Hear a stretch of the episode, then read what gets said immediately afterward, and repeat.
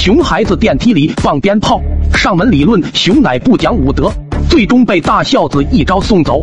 我家隔壁搬来一户新邻居，我刚要出门买雪糕，恰巧碰到了这家新邻居。以我多年的经验，这熊孩子骨骼惊奇，怀有一身逆骨。我礼貌的打了声招呼便走了。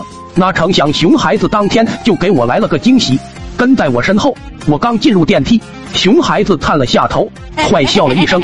正当电梯门要关闭的时候，熊孩子掏出了一串鞭炮，点燃后扔了进来。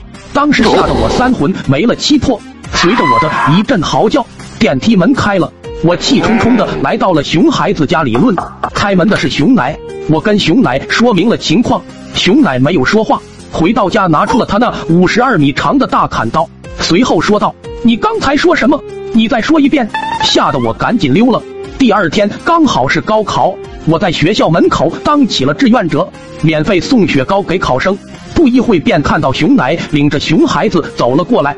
熊奶一看有免费的雪糕，说道：“拿！”我赶紧上前阻止，对熊奶说道：“这是为考生准备的。”奶奶理不知气也壮的说道。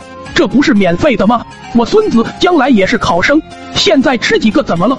有了家长撑腰，熊孩子更是士气大涨，一头扎进了冰箱里。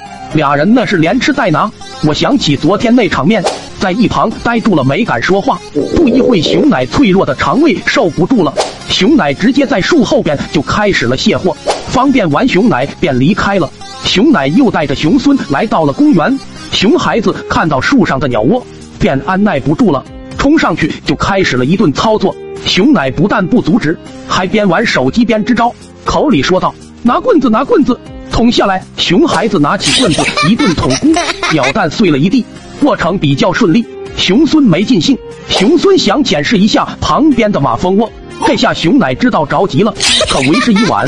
就在马蜂窝落地的一瞬间，马蜂倾巢而出，瞬间把熊奶包围。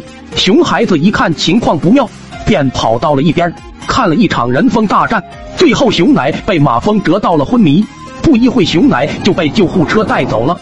医院里，熊孩子开心的摆弄手机，没一会手机就没电了。放眼望去，周围只有一个插座。